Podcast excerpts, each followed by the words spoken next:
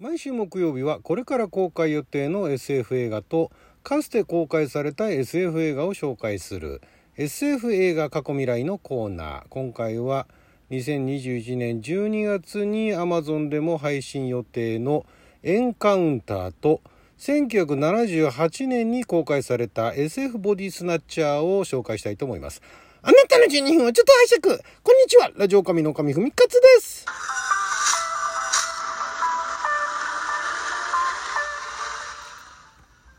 えー、今回もなんだかんだ言って、えー、未来に公開されるものと過去に公開したものちょっとつながってる感じのね、えー、作品を紹介したいと思いますけどまずエンカウンター。こちらがですねまだあまり日本では話題にはなっていない、えー、今年の12月の3日に、えー、アメリカの一部でアメリカかな？なんか一部で公開劇場で公開されて、え、12月の10日からですね。12月の10日から Amazon プライムビデオで。でこれも今のところアメリカの Amazon プライムビデオで配信予定と。日本では配信されるかどうかはまだわからないんですけども是非とも配信していただきたい。エンカウンターという作品、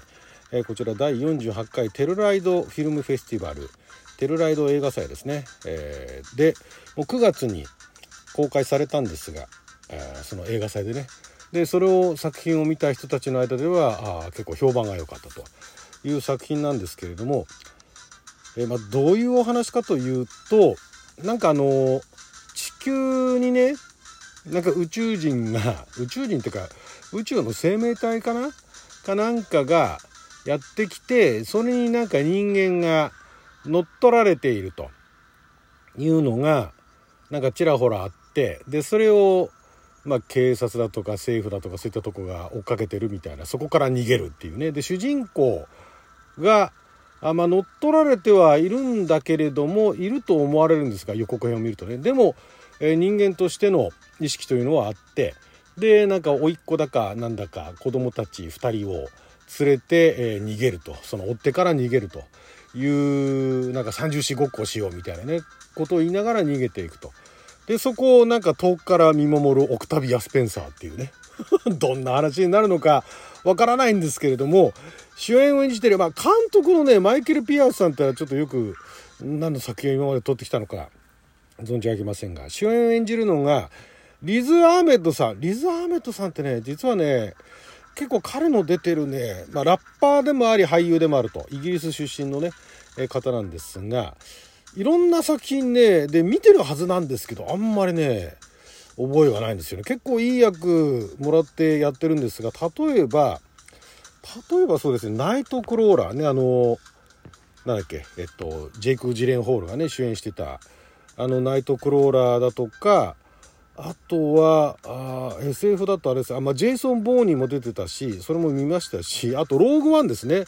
ローグワン、スター・ウォーズ・ストーリーも、多分これはあの宇宙人ではなく、ちゃんとあの人間としてね、出演してたと思うんですが、全然覚えてないですよね。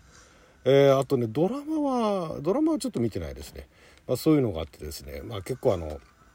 活躍されていて、で、サウンド・オブ・メタル聞こえるということっていう作品も日本で公開されて、これがアカデミー主演男優賞ノミネートたつとか、あとゴールデングローブ賞主演男優賞ノミネートされているというところで非常にあの俳優としての評価も最近めきめき高いと。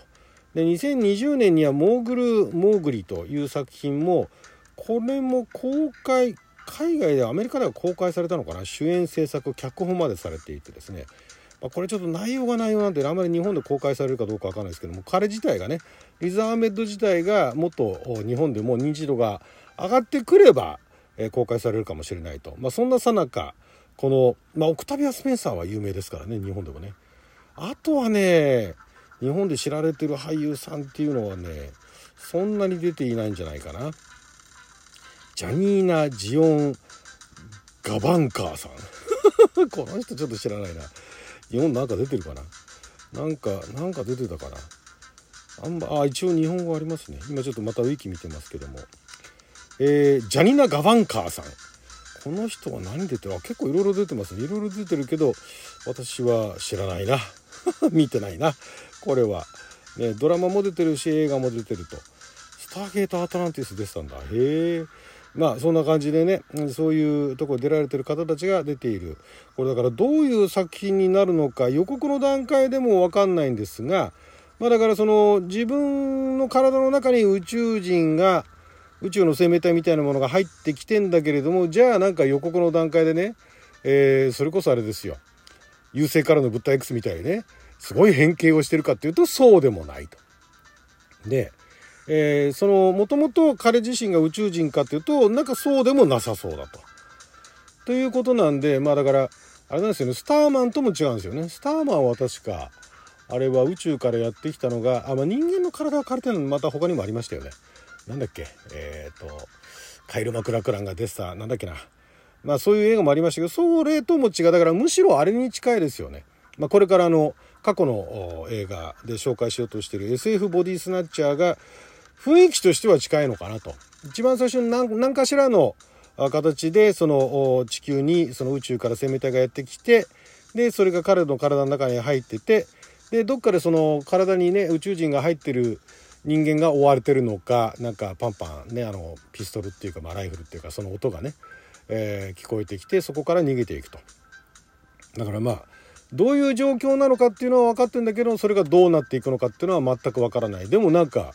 ね、どうなっていくんだろうと思わせるような予告でねこれ是非ともね日本のアマゾンでもね配信していただきたいところですけどもねはいそんな感じでこれもあのさっきもお話ししましたけどもこのテルライド映画祭では非常に評判が良かったようなのでこれもだからアマゾンプライムあたりでね、まあ、劇場もそうですけれども劇場より Amazon プライムで配信した方が結構人気出るんじゃないですかね。分かんないですけどもアメリカの方でね。日本でもぜひ見たい作品でございます。そして、えー、その体の中にね宇宙からやってきた謎の生命体というかそういうものが入ってくるというところでは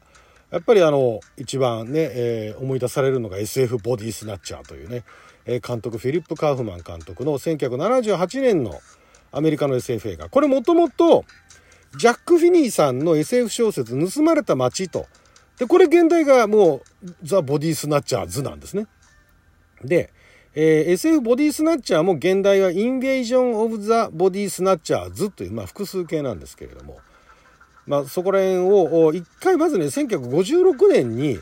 えー、放題ボディスナッチは恐怖の街というタイトルで、えー、ドン・シーゲル監督が実は映画化してるんですね。で一応古典的名作と言われてるんですがまだ私この56年版の方は見たことがなくて。で、えー、それのリメイクだと。だからまあ小説から直接というよりかは最初の映画のリメイクみたいなそういうニュアンスみたいですね。で日本では1979年に公開されまして私は劇場では見てないんですけども当時高校生だったかな大学生だったかなビデオで見ましたよで非常にね印象的な非常にあのね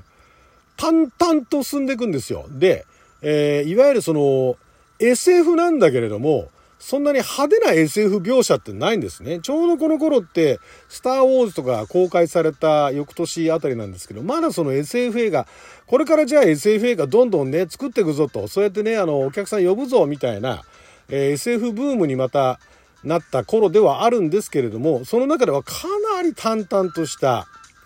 えー、リメイクとはいえ淡々とした元のね最初の56年版を見てないんで56年版がどれだけね、激しいのかあるいは淡々としてるのかわからないですけれどもこの、えー、SF ボディスナッチャーは、えー、主人公があのキーファー・サザーランドって24のね、えー、何かとねあの 何かと乱暴なで24時間叫びまくってるトイレ行かないで銃ばっかり撃ってるっていうねあのキーファー・サザーランドのお父さんドナルド・サザーランドさんが主演です。もうでもこの頃結構いいお年なんでね、ドナルド・サザーランド、今に比べたら当然若いんですけれども、でも、今のキーファー・サザーランドよりはまだ年上なんじゃないかな。で、これがまたね、ドナルド・サザーランドさんね、息子のキーファーとは全然違う、やっぱりね、淡々としたどっしりとした感じの、静かな演技が非常に得意な方でもあるんですけれども、この作品でも非常に見せてくれる。